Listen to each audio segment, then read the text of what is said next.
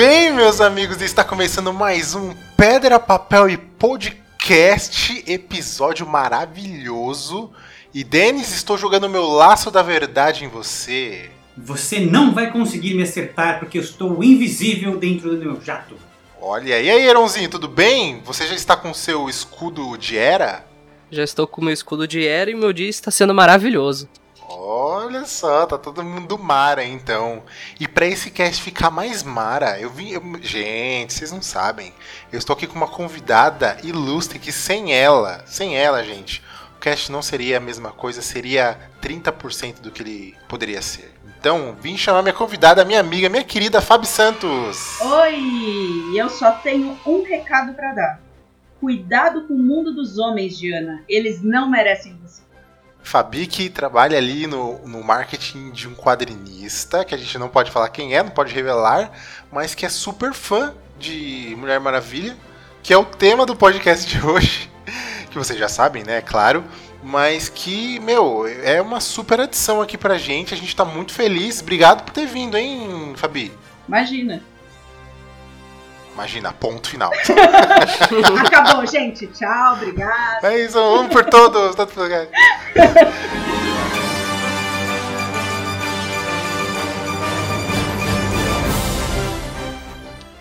Então vamos lá, gente. Já vamos falar então de Mulher Maravilha, que foi um filme que levantou polêmicas, né? A gente já falou sobre o primeiro filme da Mulher Maravilha lá no podcast longínquo, podcast 28 da gente. E a gente assistiu esse segundo em situações, né, um pouco diferentes da que a gente assistiu na, no primeiro filme. Não podemos ir no cinema e tivemos uma experiência diferente assistindo em casa agora, todo mundo. Acredito que todo mundo veio em casa aqui, né? Sim. Sim. Sim, com certeza, vimos em casa. Ok, pandemia rolando, então todo mundo em casa. E vamos conversar um pouquinho, né? A gente gostou do filme? Será que a DC acertou finalmente? Será que, enfim, o MCU tá salvo agora? Ou será que não? É isso que a gente vai falar agora. Com Mulher Maravilha 1984.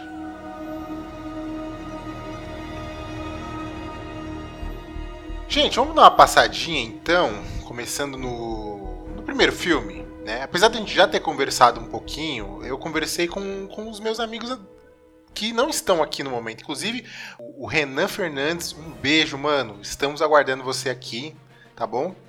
É, a gente bateu um papo sobre, lá vocês têm a opinião da gente, mas eu queria saber de vocês, porque eu não sei a opinião de vocês sobre o primeiro filme. Então, antes da gente ir pro segundo, eu quero as impressões de vocês do primeiro pra gente poder ir pro, pro, pro viés, né, desse cast. Vamos lá.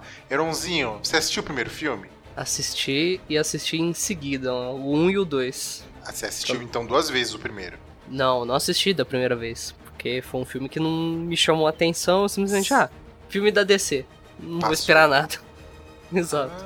Ah, então vamos lá. O que, que você achou desse primeiro filme? Vamos lá, rapidinho. Cara, o enredo é bacana, cena de luta com excesso de CGI, parece boneco de massinha derretendo. Não achei muito carismático. Tá. Mas você gostou no final? No... O enredo é sim ou não? Não, Sim ou não? Vamos lá. O 1 eu gostei. Beleza, vamos lá. Denis! Cara, eu gostei bastante do primeiro. Eu achei que eles mantiveram algumas coisas assim que vinham ainda, lembravam algumas coisas do, das ideias do Zack Snyder. E eu achei que eles foram muito felizes em dar um tom de uma certa inocência para Diana.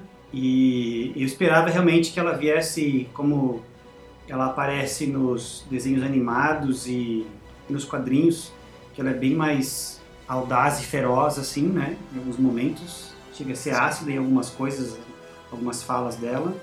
Mas eu achei legal, assim, porque é um, é um lugar que são as diretoras e o elenco que tem que escolher, né? São as meninas que tem que escolher, as mulheres que escolher como é que eles vão fazer o filme. Então achei que fizeram uma boa representação dela, assim. Tá, beleza. Então, mais um ponto positivo que você gostou. E Fabi, Bom, eu sou suspeita porque eu sou muito fã da Mulher Maravilha. Eu estou aqui com a minha camiseta, o meu chinelo, os meus funcos, cercada. a gente viu, a gente viu nas fotos da Fabi aí.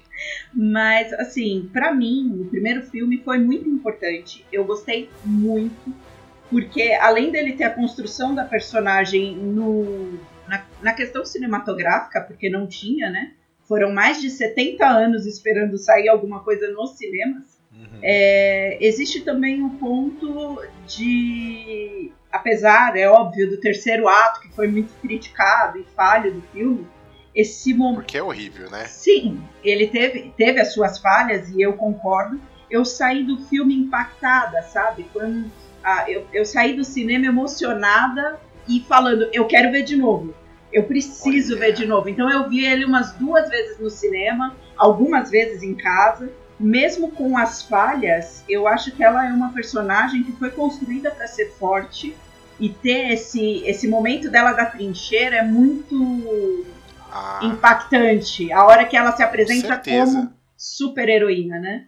é uma- é a melhor parte do filme essa. Sim. Então, beleza. Então, todo mundo aqui gostou do filme. Porque eu também gostei do, do primeiro, apesar de ter umas ressalvas muito, muito pontuais ali. É, a cena da trincheira é maravilhosa, como a Fabi falou. A parte final da luta contra o Hades eu achei horrível. É, Aí eu vou, vou no Heron, vou junto com o Heron, porque é muito ruim. É, eu concordo. Mas, no, no, no geral, eu gostei, né? Temos a nossa primeira impressão. E a gente pode ir pro filme de agora, que a gente viu, que é o Mulher Maravilha 1984. Eles frisaram muito bem essa data.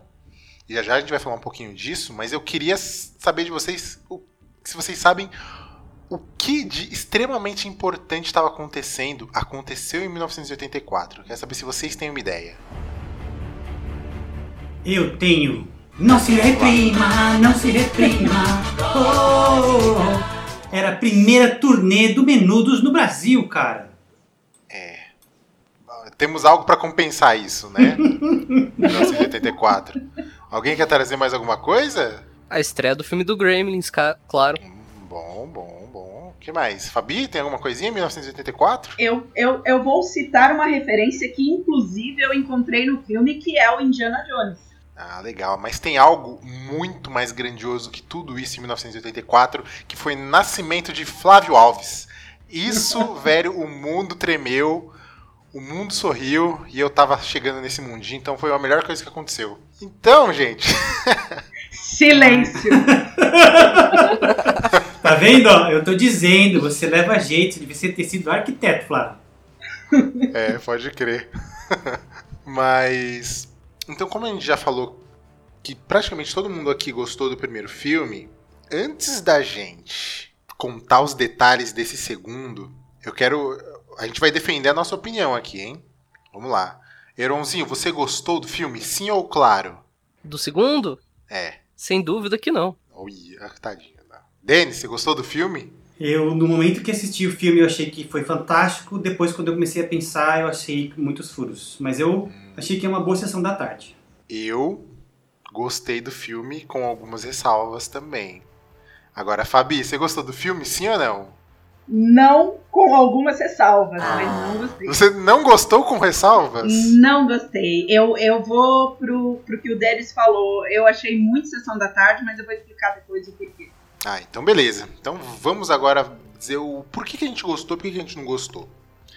Primeiramente, 1984, né? Temos ali esse visual, né? Esse cenário de 1984 e eu achei o, o- o filme muito colorido, né? Muito colorido e isso não é um demérito, um defeito, mas ele trouxe um pouquinho, bem de leve, a estética de, dos anos 80 e, mas eu senti falta de, de música. O que, que vocês acharam? Por, por ter esse, no- esse 1984 no título, vocês acharam que realmente trouxe essa vibe oitentista? Ou não? Não. A estética me remete um pouco, mas sinceramente não. Em questão de roupas também não são coisas que é exclusivo da década de 80, então Eles quiseram trazer talvez um, essa nostalgia que algumas séries e filmes têm trazido dos anos 80 para poder agregar talvez e ju- justificar a mudança de paleta das cores de um filme para o outro, né?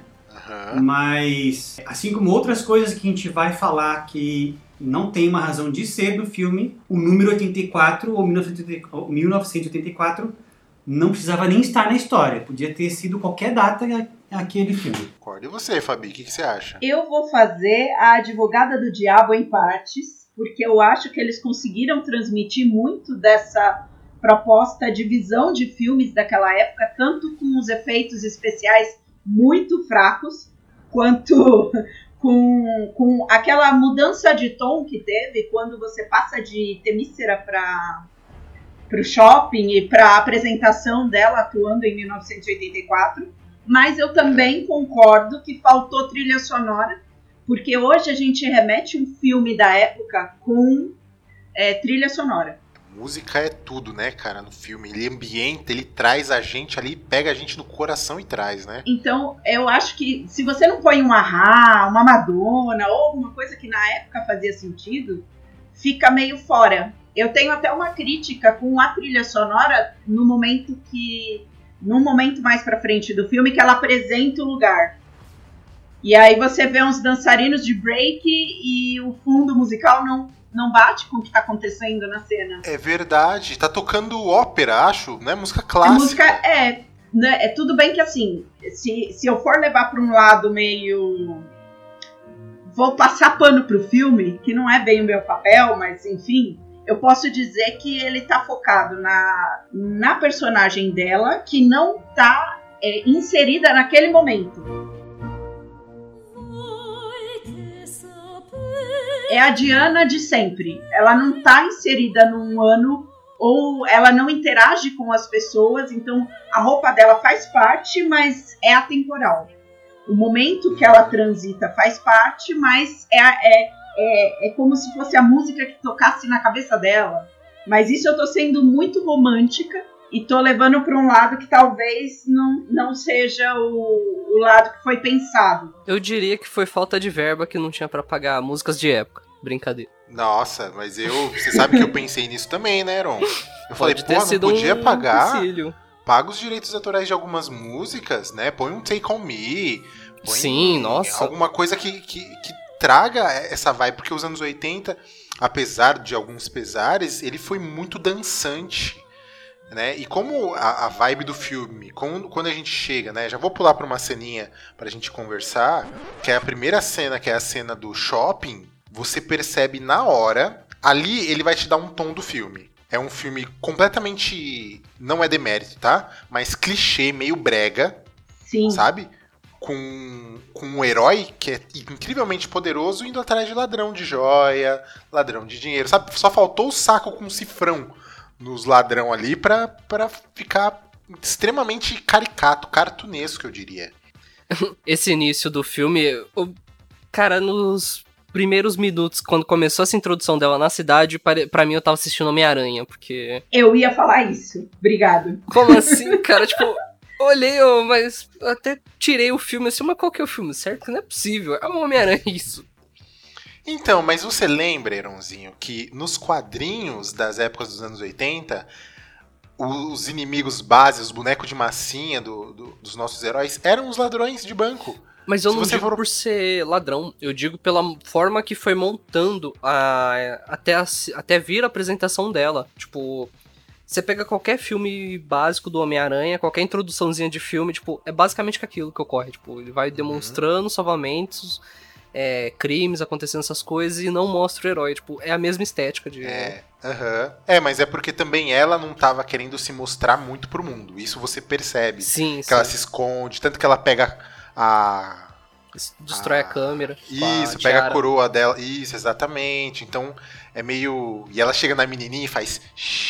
Né? Segredinho nosso e tal. E isso é tão. Essa cena foi muito linda. Eu gostei.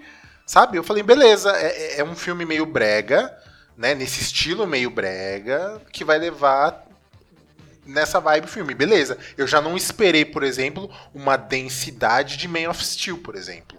Ou mesmo do primeiro filme. Não esperei. E aí eu segui. Eu acho que desde esse primeiro momento agora é, fica claro que os roteiristas ou né, a direção e produção não sabiam qual era a, o pano de fundo, a proposta do filme, né? Por exemplo, se você pega Aquaman, Aquaman ele é brega do começo ao fim do filme. É, propositalmente. Ele assume, mas ele assume aquilo desde o início. Aham, Então, sim. assim, você vê aquilo, você fala, gente, que brega. E ele não larga mais mão daquilo e você depois não passa a se questionar. No Mulher Maravilha, você tem muitas tramas ao mesmo tempo, sabe? Parece o, o, o espetacular Homem-Aranha ou aquele filme do Andrew Garfield do 2 também, que tem várias tramas ao mesmo tempo ocorrendo e eles não sabem que história que vão contar, sabe? Mas eu acho que esse, esse lado brega, meio piegas, é, é até legal. Se você pega Shazam, Shazam foi extremamente brega e foi muito legal, na minha opinião. Concordo. Mas tem que assumir desde o início, né? Exato. Vou fazer um filme brega. E vai ser brega. E acabou. A- É isso que eu ia comentar. Talvez seja um problema de ter tido quatro diretores e mais quatro roteiristas. Tipo, eu não sei, teve momentos do filme que eu assisti que parecia que eram ideias jogadas e tipo, tá, isso a gente vai fazer. Aí do nada vinha outra, isso a gente vai fazer. Aí, tipo, junta tudo no meio, no final e faz um castelinho de areia. é trabalho em grupo de faculdade. Você faz isso, você faz isso, aí eu costuro tudo no final e fica muito estranho. É. E o- é, cada um faz um e o Denis apresenta, né? E aí ele vai falar, ele vai apresentar, ele vai dirigir algo. Cara, era às vezes exatamente isso que acontecia. O pessoal falava assim, o Denis vai é. apresentar. Mas Ai, a, senhor. A diretora, ela foi muito podada em alguns aspectos criativos. Primeiro porque ela não sabia qual linha a DC ia seguir. Ela não sabia se o Flash ia ser lançado, ela não sabia como é que ia ser o esquema da Liga da Justiça, se vai entrar no canon, se vai sair, sabe? Agora tem essa Liga da Justiça do Zack Snyder, então ela ficou muito confusa do, gente, o que, que eu posso fazer aqui? Né? Então isso atrapalhou muito, atrapalhou muito ela na questão, atrapalhou muito o filme, tanto que o filme saiu meio, meio perdido, assim como vocês falaram, né? Porque tem umas partes meio dramáticas, meio meio é dramática mesmo, que ele destoa um pouco do, do primeiro tom. Ele Então destoa meio muito. confuso. Ele destoa Sim. muito. Muito, muito, É. muito. Eu acho que assim, depois a gente vai chegar no terceiro ato, né? Que é outro arrependimento, na minha opinião, de novo, da Mulher Maravilha. Eu Espero que eles não façam isso no terceiro filme. Mas assim, é, entendo que ela estava nesse lugar, eu não sei se os, os diretores superiores dela a podaram, mas isso não é desculpa. Você faz o seu filme, você escolhe o que você quer fazer, você faz um filme muito bem feito. Se você faz um filme muito bem feito, os outros autores têm que correr para costurar na sua história, porque o público vai passar a aceitar o que você fez. É o que estão pensando em fazer com o Coringa. O Coringa do. Como é que é o nome do ator que ganhou o Oscar agora? O Ar... Joaquin é, Phoenix. Joaquin Fênix. O Joaquim Fênix foi, ficou tão bem recebido pela crítica por todo mundo que todo mundo está pensando assim, como que vamos inserir ele agora no, no universo? Entendeu? Então, É, mas não vão, né? Cara- Simplesmente não vão. Tomara que não cabe. tomara que não, mas assim, se você vê as conversas, é, a ideia agora não é inserir o universo nele, é inserir ele nos outros universos. Entende, não? não Eu- cabe, mas É, ok. Isso que o Dennis falou, eu acho que é o correto, que particularmente eu acho que foi errado dela, se ela partiu por esse pressuposto de, ah, será que vai vir outros heróis? Porque o Batman, particularmente, é um dos únicos filmes da DC que eu olho e tá, tipo, é legal. Porque ele não tenta ficar, ah, mas e se isso, e se aquilo. Não, ele é o Batman. Ele é o detetive noturno que desce porrada em ladrão. Que tem problemas psicológicos lá por causa do- da morte dos pais. E, tipo, ele se propõe a ser aquilo. Seu detetive noturno ali, ele cumpre isso muito bem. Ele não fica preocupado, tipo, ah, mas e se apareceu o Superman? E se não sei o que lá? Eu sinto que o Mulher Maravilha ficou muito nesse e se, e se, e se, Isso. E- e ele entrega um negócio completamente. Sei lá, eu não sei o que eu assisti até agora. Tá desconectado. Não, eu, eu- entendo, Heron, é. mas ó. é, justamente, você citou o exemplo do Batman, foi perfeito. A autora, ela tava presa no universo, no MCU. No MCU não. No DCU, né? No universo da DC. Não é. Quantos Batman a gente tem aqui, né? Se for falar nos últimos 5 anos, 10 anos. A gente tem três, cara, já, que a gente já tem o novo. Ela não sabe onde esse Batman novo vai entrar nessa linha. Se vai criar um universo. E aí, ela perdeu é, liberdade criativa.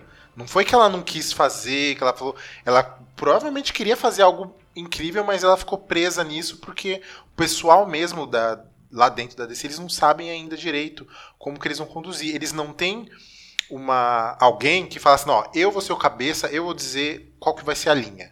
Cada um tá fazendo do seu jeito e eles já assumiram essa coisa também, de ó, cada um vai fazer do seu jeito aí, faz seu filme, e isso acaba prejudicando. Então, eu ia falar isso. Eu ouso dizer que não tem universo DC. Justamente, se já não tem um universo, eu diria que é mais fácil ainda, tipo, faz os filmes independentes, quando quer para rolar junto, é outro universo, outra parada, são os mesmos atores ali, ponto final. O problema eu acho que tá justamente aí, eles querem tanto ficar amarrando, ah, a Marvel, Marvel, Marvel, vamos ser Marvel, vamos ser Marvel, que eles acabam pecando. E sinceramente, tem muita coisa no filme que eu não gostei, porque é simplesmente muito mais erros da DC sendo DC, porque é o mesmo erro de todos os filmes que eles fazem. Eu, eu gosto muito, já tinha falado antes, assim, eu gosto muito da DC. Eu acho que em termos de identificação interna, tirando o Homem-Aranha, que é o meu personagem, acho que grande favorito, assim, eu me identifico mais com os personagens uh, da DC do que da Marvel. Mas é, eu cansei de defender DC, eu cansei de, de esperar algo assim, e eles, você vê, você observa que, né, Ninguém sabe o que quer, o diretor não sabe o que quer, os empresários não sabem o que quer, ninguém dentro da Warner sabe o que quer fazer com o que eles têm na mão. E a gente vê escândalo acontecendo, está começando, né? Você vê o Ray Fisher agora falando das, dos abusos que, que, que ele sofreu. Né? E de leve a, a Gal Gadot e o ator do Aquaman concordando com ele, mas... E, e se não tem o Ben Affleck falando que ficou... Teve uma crise de... Ele teve uma recaída no alcoolismo durante é, o Liga da Justiça do Joss Whedon, ele falou disso de novo essa semana, que o Liga da Justiça do Joss Whedon foi um grande sofrimento para ele. É, se a gente não tem isso, o, o, Ray Fisher fica abandonado de lado, assim, né? E, é, é e você consegue observar que a DC, assim, ó, eles estão disputando quem manda mais. Eles não querem fazer um universo DC. Vamos torcer que a, acho que a única coisa que a gente quer, a gente que é fã, a gente gosta, é que venha algo legal pra gente assistir. Mas vamos falar um pouquinho de coisa boa, porque o filme, para mim, pelo menos, ele teve alguns acertos muito legais. Acho que a maioria dos erros que ele teve foi com a Gal Gadot em, em si, sabe? Eu acho que eu acho ela uma mulher, eu acho que ela é a Mulher Maravilha, mas eu acho que ela peca muito assim em questão de atuação, de drama, ela não consegue entregar algumas coisas, mas teve cenas que eu gostei demais. E eu queria saber de vocês também se vocês gostaram ou as cenas que vocês gostaram, porque. A cena que ela chora e que ela sai correndo depois que ela tem que renunciar ao desejo dela, eu não senti que ela tava. Porque eu falei assim, cara, em outros momentos eu concordo com você. Falar, ela não consegue entregar. Mas naquele momento você consegue perceber que ela tem talento. Eu acho que toda a construção em geral da Gal Gadot, por mais que ela esteja numa fase de é, melhoria nessa questão da atuação, não foi ruim. Só que o filme não era o filme da Mulher Maravilha. Isso foi incômodo. Mas tem é. cenas que são maravilhosas. Ele é um filme ótimo, se não fosse o filme da Mulher Maravilha. Porque ela não aparece. Ele é o filme onde os protagonistas são os vilões. E acabou. Pelo menos isso para mim. Mas, Fabi, você acredita que eu achei os vilões maravilhosos? Mas eu acho isso ótimo, porque a, a proposta, pelo que eu entendi, foi essa então você pega toda a jornada do herói que você conhece e você entende que ela foi construída com os dois vilões, que são maravilhosos. E eu sou super fã da atuação dos dois. Eles conseguem fazer de uma forma muito legal, porque a proposta é pastelão, é escrachado. E eu tava com medo até da, da atuação da Kristen Wiig para um papel como esse. E ela mostrou que ela é um monstro e foi extremamente mal explorada. Porque o roteiro prendeu os atores, na minha opinião. Eu concordo. Tem cenas que a Kristen Wiig e o Pedro Pascal trocam que, de interação, bem desse termo piegas, assim, que eles eles estão muito bem nos papéis, assim. Eu, não, eu achei que a gente ia falar de coisa boa, né? Mas como a gente. Mas a atuação deles tá boa. É, tá difícil. Mas né? a atuação Mas deles tá boa, tá maravilhosa. É. O Pedro Pascal tá maravilhoso no, no, personagem. Eu queria aproveitar o gancho do Denis aqui. E eu também gostei muito da atuação dos dois. É, em principal pelo rapaz que faz o. que absorve a pedra. Que eu gostei bastante também porque. Isso. Ele Maxwell participa mais. Lord. Isso. Ele participa mais do filme, tipo, é basicamente que ele o filme inteiro. Isso quando que a Mulher Maravilha não tá dando rolê com o namorado ressuscitado no corpo de outro cara. E isso Sim. me leva a um questionamento que eu queria questionar vocês. Vocês não ficarem incomodados em nenhum momento deles simplesmente começarem a dar rolê e ninguém questionar, tipo, você tá no corpo do cara, isso não é correto. Tipo, eles são tão virtuosos e ninguém, tipo, a gente não devia fazer isso. Eles não deviam ter, eles não deviam ter feito ele encarnar no corpo de ninguém, cara. Faz ele sair do barro. Né? A É, eu pensei a mesma Qual coisa, ele é? vai sair do banheiro, sei lá, pelado. A Mulher Maravilha nasceu do barro de um raio que Zeus jogou no chão, senhor. Uma das origens é isso mesmo. Mas olha, eu não queria falar isso agora. Eu pensei que eu. Mas eu vou ter que falar, gente. Vou ter que falar. Mano, que porra é essa, velho? Que porra é essa de você é uma deusa que tá 60 anos, 60 anos mal por causa do boy? Velho, e aí o seu o mundo tá caótico, você tá ali vivendo mano, sofrendo por causa do boy, com saudade do boy, aí chega o boy aí de novo e você, ai, vamos sair, vamos fazer as coisas. O mundo Não, tá cara. acabando, vamos dar rolê. Vamos Pois, dar rolê. Mano, eu achei ridículo isso. Eu acho que a Mulher Maravilha ela é muito mais do que isso, sabe? Eu, eu entendo a construção da personagem, mas a, a Diana, ela já tem centenas, milhares de anos, cara. Ela já tem uma maturidade para algumas coisas ou, ou percepção, sabe? Então eu achei que essa trama, o filme pra mim começou quando ela falou: "Eu renuncio ao meu desejo". Concordo. Sim. Aí pra mim o filme pegou, porque o primeiro e o segundo ato são pra mim muito cansativos. Eu tava conversando com a Fabi e falei: "Fabi, eu quase dormi no, no primeiro ato, quase dormi no começo". E só pra fechar aqui, é, quando vocês falam de atuação, quando vocês colocam a Kristen Wiig pra contracenar com a Gal Gadot, vocês percebem uma diferença de experiência de atuação de nível muito grande. Ah, mas eu, Sabe? eu, eu chipo esse casal. Porque eles tive- elas tiveram uma interação tão boa naquele momento do, do, do jantar. Do vinho, do vinho branco? Foi muito legal e eu não Chique, achei né? que a Gal Gadot ficou tão por baixo nesse momento. É óbvio que o, o destaque era a Kristen Wiig, mas eu não achei que ela decepcionou tanto que ela entregou o que ela entrega em tudo que ela faz. É aquilo ali e acabou. Eu senti mais nesse filme que eles regrediram com o personagem da Diana do que eles avançaram, porque no Uhum, primeiro é. eles demonstraram uma força. Uma determinação, Isso, né? ela tem uma força, tem uma determinação. Por mais que no primeiro filme tem cenas que ela foi passiva, tipo, ah, eu não quero agredir, tipo, isso já me incomodou, porque mesmo, se a Mulher Maravilha, e, tipo, você Exatamente. vai ficar recuando. Chega no segundo filme, é ridículo a forma que ela recua de batalha. Tipo, ela, oh meu Deus, eu sou um cristal de vidro, qualquer coisa vai me quebrar, não quero brigar. E, tipo, cara, tá. como Já assim? no início, mesmo quando ela tem as forças dela todas, você percebe que ela não é tão forte, né? Exato. Parece você que, vê- parece É, que é uma então. temporada nova de Dragon Ball, né? Que eles não sabem o que Mas fazer. ela tá segurando ali pra não Sim. matar os humanos, macho. Ah, não. Não, mas a questão não é Não, essa. não, No Não, não, não. início do filme, quando que ela tá em Temícera, ah, cara, Temícera, ela beleza. criando. Não, eu tô falando de Temícera, ele tá falando já no filme, quando que ela tá aqui no, na Terra. No... Ah, tá. Não, beleza, beleza. Mas, tipo, ela é apresentada muito mais forte criança, durante, enquanto que ela era criança, do que quando que ela tava na vida adulta, ela Sim. começou a, tipo, regrediu. Eu ouso dizer que, assim, o primeiro filme constrói uma mulher forte. O segundo filme, ele traz uma fragilidade que não é da personagem. Isso não é Exatamente. Mulher Maravilha. Não é. E ele vai construindo essa fragilidade, essa dependência. Eu concordo em tudo que vocês falaram, gente. É, é bizarro você ver uma personagem que foi construída e criada para ser uma mulher forte, independente, mostrando a fragilidade dela no ponto dela não se recuperar do cara que ela beijou há um milhão de anos atrás.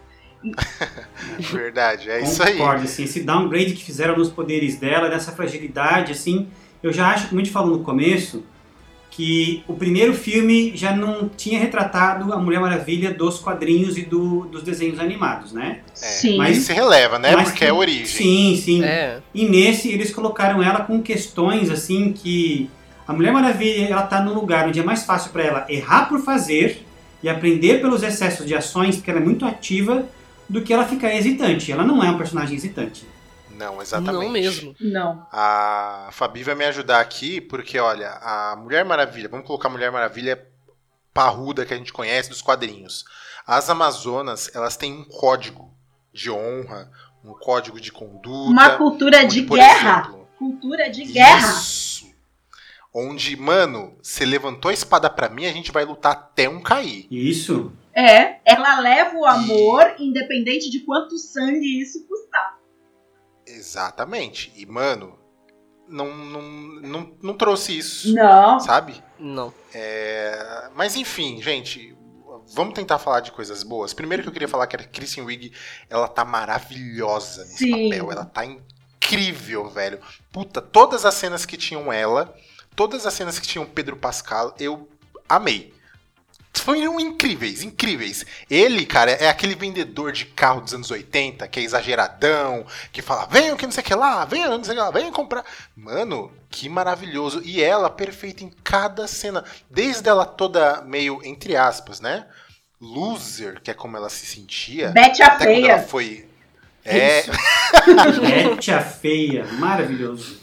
Bete a feia, e aí ela começa a ficar, né? Femme fatale. Né? E ela vai crescendo, e ela vai pegando confiança. Cara, que mudança de postura. Que atuação, que coisa foda, né? Isso eu queria dizer que foi um, um ponto, sabe, positivo do filme. Ah. Maravilhoso. A atriz, ela carrega dentro do corpo dela, né? Ela não muda de uma hora para outra. Ela vai construindo isso e você vai. Você compra toda essa ideia, porque ela Sim. consegue trazer a, a, a visão do diretor ou da diretora, né? Ela Hum, traz a visão perfeito. do diretor ali e ela É. vai devagarzinho. Cada cena, cada gesto, ela vai mudando, mudando, até que ela fala: Eu quero ser isso e não quero voltar atrás. É verdade. E olha só, uma coisinha do final do filme, hein? Eu não vi ela falando eu renuncio, hein? Não vi. É, eu fiquei num debate disso também com a minha Opa, namorada. então beleza. Eu não de... vi. Ela disse que não renuncia, porém a própria pedra foi pro saco. Mas é, Então, E o desejo tá que que- feito, né? Só O que, que, que ocorreu algo, perpetuar? ocorreu algo estranho no caso dela, né? E que não foi explicado e que de repente pode ser um efeito que seja explicado no terceiro. Ela teve Pode direito ser, a dois desejos, não Sim. se sabe por que ela conseguiu dois, e um efeito colateral disso pode ser que ela volte a ser a. Verdade. E o Lorde também ficou dando mais poder pra ela, porque ele ficou redirecionando os desejos que ele recebia pra ela. Aí eu não, não, não percebi isso, não. Mas, Denis, agora que você tá mais animado, meu querido, me fala uma cena que você curtiu, que você falou, mano, que da hora isso daí, hein? Eu gostei da cena de ação. Ela em Temícera criança sim entrega mais do que depois. E cara, eu curti muito a o easter egg, a, a, a honra, né, que eles fizeram pra Linda Carter no final do filme, assim. Eu achei que foi muito bom. Irãozinho? É, basicamente eu gostei da cena de Temícera, da construção do ambiente, todo, inclusive no primeiro filme. É Mas Temícera, extremamente ela é sempre feito. perfeito, né? É incrível como... Sim, Exa- o que eles fazem em Temícera é bom. É isso que eu ia falar, eu acho que eles dev- deveriam desistir dessa ideia de mostrar ela nos dias atuais e mostrar em Temícera, porque as coisas que eles conseguem fazer lá, eles não conseguem fazer o resto do filme inteiro, tipo, Aquela professora lá. dela lá é fodona, né, mano? sim. Nossa, é incrível. Nossa. eu, eu vou concordar com os meninos. Temícera ficou no meu coraçãozinho, porque é a única ponte que eu vejo com o primeiro filme, dentro da história do filme, ponte de verdade. Não tô falando do. do é, da comédia romântica dela com. Não, pelo amor de Deus, né? Mas é- Vamos, vamos Ah. deixar isso pra lá. a ponte do espírito do primeiro filme você vê só ali naquela cena de Temícera. Então ela é uma das minhas preferidas. Eu gostei muito também, por incrível que pareça, do começo do shopping. Se ele tivesse um- uma trilha sonora um pouquinho melhor na hora que mostra as meninas fazendo exercício, o passeio pelo shopping, se fosse uma coisa mais anos 80, seria perfeito. Esse ar meio Homem-Aranha me agrada. Porque como a gente tá falando de anos 80 e tá abraçando o universo do gibi, do quadrinho, daquela proposta daquela época, eu acho que encaixou. Se a gente for Concordo seguir nesse processo, eu concordo por partes, porque se a gente for seguir esse processo de, de trazer a identidade da Diana, né, da Mulher Maravilha, para um tempo anterior, ela era uma pessoa que já militava naquela época. Deveria, pelo menos, né? Porque Sim, por isso que a Mulher Maravilha é o maior erro do filme da Mulher Maravilha. é, então, o, assim, é o filme da Mulher você- Maravilha sem a Mulher Maravilha, é isso. Se É. você pega e traz algumas outras cenas, por exemplo, cara, é, quanto mais a gente conversa, quanto mais eu falo do Mulher Maravilha de 1984, mais eu vejo que, desculpa, assim, ó, o primeiro filme eu, tinha, eu dei muito crédito para Patty Jenkins, eu entendo que ela quer construir uma história, a jornada do herói na perspectiva do feminino, acho que ela está tentando fazer isso, não está conseguindo, mas ela se perde em vários momentos, porque você quer mostrar um- a interação dela, como é que ela é importante, você mostra ela fazendo algo pelas mulheres, não indo no shopping. Ah, mas Entendeu? Já tinha. Não, que lá tava tendo assalto, É. macho. Ela, ela tava tendo assalto lá, ela ia pra onde? Eu- Ela, ela foi responder o assalto. Aquela cena do shopping não é pra introduzir a Mulher Maravilha. Não, mas ela é uma cena legal que combina direitinho. Não tô falando como construção de personagem, mas pelo É. por, se, se o filme seguisse aquele tom do gibi, aquela, aquela ideia meio bang, o bandido que deixa a arma cair, toda aquela construção é um outro filme. Então, a- Exatamente. as cenas que eu gostei, elas são filmes desconexos. É, eu concordo com o que o Denis falou, ela precisava se impor como, como ah, eu não vou dizer nem feminista, mas como a personificação da Mulher Maravilha. Ela não faz isso no filme inteiro, ela faz o oposto, ela fica frágil porque ela tá dependendo da, da relação dela com o boy. E isso é o oposto da Mulher Maravilha, porque ela não se mostra forte.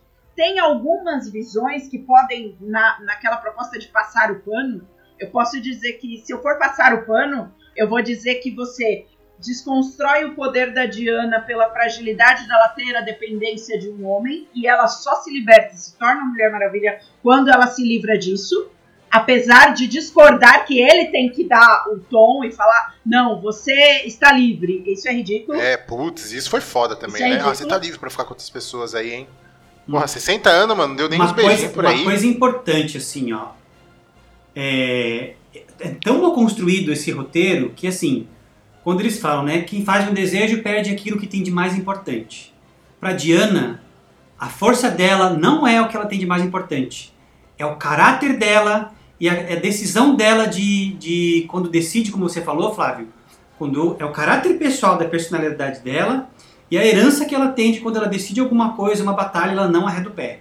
Se elas tivessem construído de que ela estava perdendo isso por causa do desejo, aí eu concordo que ficaria mais real com até a fala que a Fabi falou agora.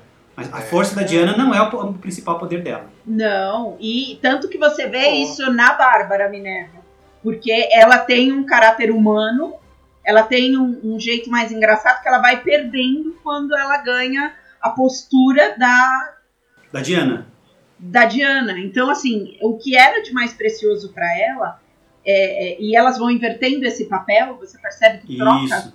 Então, uma vai perdendo o poder, a outra vai ganhando poder, e o poder corrompe porque a ganância corrompe. E aí a gente entra com um lado romântico de que tá, eu entendo essa análise, mas foi mal construída demais. Porque a, É. a pedra do desejo, que é o, o Maxwell Lord, quando ele abre mão, ficaria muito melhor construído se por um acaso todos os desejos acabassem. Mas não, cada pessoa tem que dizer eu renuncio para poder desfazer Uhum. o seu papel. É, mas isso foi pra ela poder fazer aquele discurso sem emoção nenhuma, na minha opinião. Que é aí que eu acho que exigia interpretação, sabe? Exigi- Exigia coração ali, a Gal Gadot não conseguiu entregar. E eu já queria trazer, gente, a cena que eu gostei. Né? O pessoal usou aí nos podcasts antigos, falam que eu choro muito no, no- quando eu vejo filme. E eu vou confessar pra vocês que eu dei uma choradinha assistindo Mulher Maravilha. Ah, que foi na cena do voo, quando ela começou a voar, eu não aguentei, eu assisti duas vezes essa cena e eu lacrimejei, eu achei uma cena linda, achei maravilhosa essa cena, pra mim foi foda, assim, foi muito bom, muito bom mesmo. E acho que só, né? Acho que só foi a cena. Né? Temícera a gente já, já sabe, arroz de feira, a gente sabe que é bom, eles constroem isso muito bem. Mas essa cena do voo da Mulher Maravilha foi boa pra mim, sabe? Me lembrou de Man of Steel. Não sei se vocês lembram da cena dele quando ele vai voar também pela primeira vez. Eu choro quando vejo essa cena, porque eu acho muito emocionante. sim. E, e, é, e é isso, gente. Eu gostei, assim. No, no geral, assim, eu me diverti com o filme, sabe? Eu fui estranhando, torcendo o nariz algumas vezes, mas falei, não, cara, isso não, mas vamos lá, vai. E aí, depois do terceiro ato, quando ela se livra do desejo, o filme pega O um ritmo começa. melhor. É, o ritmo do filme fica um ritmo que a gente queria. E aí a gente consegue assistir, mas até lá foi bem. Né? Mas assim, num fringir dos ovos, eu gostei do filme. Agora, vamos lá, vocês. Eu vou dizer que quando é, o filme parece que vai engrenar, quando ela aparece com aquela armadura que era pra deixar ela mais forte ainda, E ela ainda está vulnerável, porque aquela armadura lá é extremamente importante para elas nos quadrinhos. E ela é destruída pela personagem da. Como é que é o nome da, da personagem? Mulher Leopardo. Da, da Mulher Leo- Leopardo. Ali eu achei também que, em vários momentos, por exemplo, quando ela tá voando, é, ela já voava no primeiro filme. Sim. Não. Já. Não, ela dava pulos. Dava pulão, Quando ela, enfrenta, não. quando ela enfrenta a Hades, ela começa a voar no final. Ah, mas essa não é um voo, né? Ela pulou e deu um Kamehameha nele. É. Inclusive eu queria esquecer essa cena. E aí, é, o momento em que ela chega e começa a voar, porque o cara ensinou que ela conseguia fazer isso, é de novo você pegar uma personagem que constrói um viés sobre o poder do feminino, de novo conseguindo fazer as coisas porque tem um, um macho do lado dela dizendo que ela pode. Você entrega na mão dele uma coisa que ela, dentro da raiz da história, recebeu dos deuses. Oi? Uhum, É foda isso. Mas eu gostei da cena mesmo assim, vocês não vão tirar isso de mim, não. É, um- É. é uma cena bonita, não é uma cena ruim, mas é uma cena que eu acho que ela remete muito mais à série e ao Man of Steel do que outra coisa. Uhum, sim, eles quiseram emular algumas coisinhas ali. E, né, pra, pra, pra mim funcionou, deu certo. Eles falaram, vamos pegar um- um- uma beat de Man of Steel. Se eu puder fácil. fazer um desejo para essa pedra dos desejos ali, eu queria que eles tirassem a Perry Jenkins da direção do terceiro filme. Ela tá deixando a Mulher Maravilha totalmente descaracterizada. Eu acho que é isso, gente. Acho que a gente vai ficar mais duas horas se a gente for falar de Mulher Maravilha. E eu acho que a galera já deu pra entender. Eu acho que vale a pena a gente assistir em casa, hein? Não acho que vale a pena um filme de cinema, não, hein? Eu não. Particularmente, eu acho meio difícil de recomendar porque eu achei ele extremamente longo e arrastado. um dos Sim. É um filme de duas horas e meia. Tipo, Muito arrastado. sinceramente, eu não assistiria de novo. E se não fosse pelo cast, eu não teria assistido. Sendo muito sincero, mas tipo. É, mas tem que trabalhar. Aqui, aqui a gente não trabalha só pra falar do, do, do Cyberpunk, que é um jogo maravilhoso aí, não, mano. Não, Bugsoft, que? Hã? Oi, É, que isso. Opa. Mas é isso, cara. Vamos, o que, que vocês esperam pro terceiro filme? Isso é coisa boa que a gente pode falar. Um terceiro filme pode né, ser a redenção disso tudo que tá acontecendo agora. É, isso é, que- é o que eu espero. Eu espero que eles trabalhem mais com essa questão dos deuses, até porque essa cena extra do final traz de novo a história das Amazonas de volta. Então, assim, num, num mundo ideal, eu imagino que eles vão trabalhar essa mitologia dentro da história da Mulher Maravilha e podem trazer para um lado bem positivo e, e ser um filme que encerra a trilogia de uma forma decente, pelo menos. É, eu também acho que se trouxer uma apresentação dos deuses principalmente. Eu assisti mais o desenho da Liga da Justiça, aquele Sem Limites, e todas as vezes que era um episódio sobre a Mulher Maravilha, era sempre impasses contra deuses, seja no tempo atual, ao qual se passava o desenho, ou no passado dela. E, tipo, eu senti muita falta disso. No desenho ela é extremamente forte, ela tem o confronto com Ares, ela vai falar com os deuses quando ela tem problema com a armadura lá, o forjador. E, tipo, eu gostaria de ver mais Mulher Maravilha e menos essa porcaria que tá sendo feita, porque pra mim isso não é Mulher Maravilha. Cara, eu gostaria realmente que eles ah, pudessem ter um olhar diferente para tudo que está acontecendo e perceberem assim, ó, vamos, vamos pegar esse terceiro filme. Se eles estão tendo a ideia de que vão construir a Mulher Maravilha aos poucos para que ela seja a quem ela é, que ela no- ao longo do terceiro filme ela se, ela encarne quem ela realmente é, entendeu? Para que ela acabe o filme, porque assim, quando você vê o filme no Batman vs Superman, a melhor parte do filme é a Mulher Maravilha. Sim, Realmente. Quando ela chega, toca aquela guitarra, ela sabe o que tem que fazer, ela fala, já lutei com monstros assim antes. E aí depois disso isso é jogado fora. Cara, eu É, senti o terceiro falta. filme tem que ser redenção. É, eu vou concordar com vocês e pra fechar esse, essa pergunta aqui do Denis, vou unir as ideias de todos vocês e o terceiro filme tinha que ser exatamente isso. Tinha que ter deuses dando um cacete na Diana, entendeu? E falando: você é a Mulher Maravilha, filha de Zeus. Para com essa palhaçada, com esse mimimi, com essa fragilidade humana que você não é entendeu? E começa a distribuir soco em todo mundo que, que meu, que levantar a voz para você. É isso que você é. Você tem que, que mostrar que você veio para salvar os homens. Você não é a salvadora dos homens, você não quer salvar o mundo, então assume esse papel. E a partir daí, ela se ergue e vira a Mulher Maravilha que a gente conheceu naquela cena pequenininha do Batman vs Superman. Concordo contigo, mas eu quero que seja uma deusa que dê uma porrada nela, umas porradas nela, para ela poder assumir o lugar Pode dela. ser, que venha Artemis, que venha. Atena, que venha a Ótimo. Hera, Sim. entendeu? É só dar foco, dar um foco pra ela e, e- e criar tudo isso. Eu acho que, que vai ser ótimo, né? Vai, vai trazer uma, uma visão diferente. Vai todo mundo pensar, nossa, essa é a Mulher Maravilha dos outros filmes que a gente viu? Nossa, aí sim, aí sim, eu acho que, que tem como, né? Warner, Pedra Papel Podcast tá aí, né? Chama a gente, né? Que, vocês, vocês vão passar de ano. Mas enfim. Fabi, Diga. Fabi, minha querida, obrigado pela sua presença. A gente ficou muito feliz. Você trouxe pontos assim que eu- a gente não ia trazer. E eu agradeço a sua presença, a sua paciência por falar com esses três bobão aqui. E obrigado.